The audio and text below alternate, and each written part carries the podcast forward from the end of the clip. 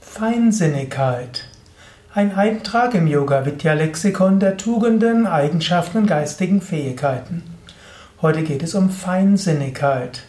Ein schönes Wort, das sagt, man hat feinen Sinn. Feinsinnigkeit, das drückt etwas aus, etwas Subtiles, etwas Leichtes, auch etwas im Gegenteil eben von grob, Grobheit oder auch Choleriker sein. Feinsinnigkeit ist etwas Subtiles.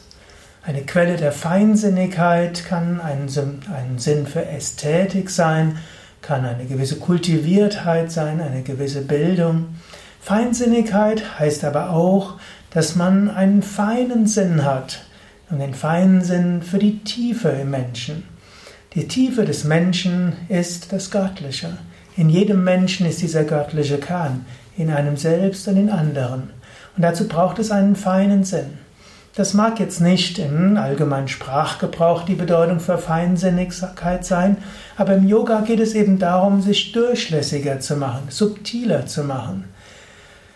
Graf Dürkheim hat mal gesagt, Spiritualität heißt das äh, transparent werden für das immanent Transzendente.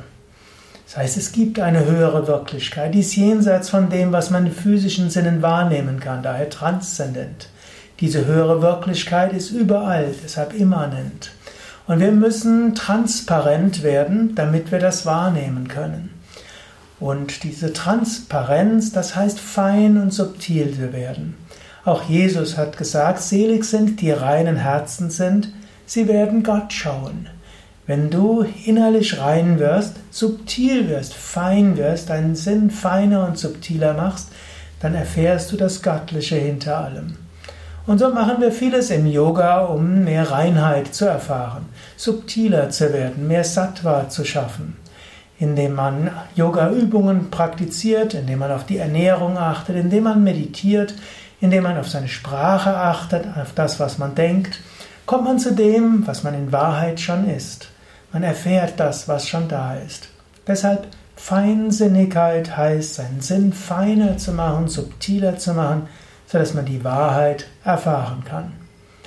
Natürlich im allgemeinen Sprachgebrauch ist Feinsinnigkeit eher Kultiviertheit, Bildung, eine Musikalität und eine, ja, dass man irgendwo eine subtil kulturelle ja, Bildung hat.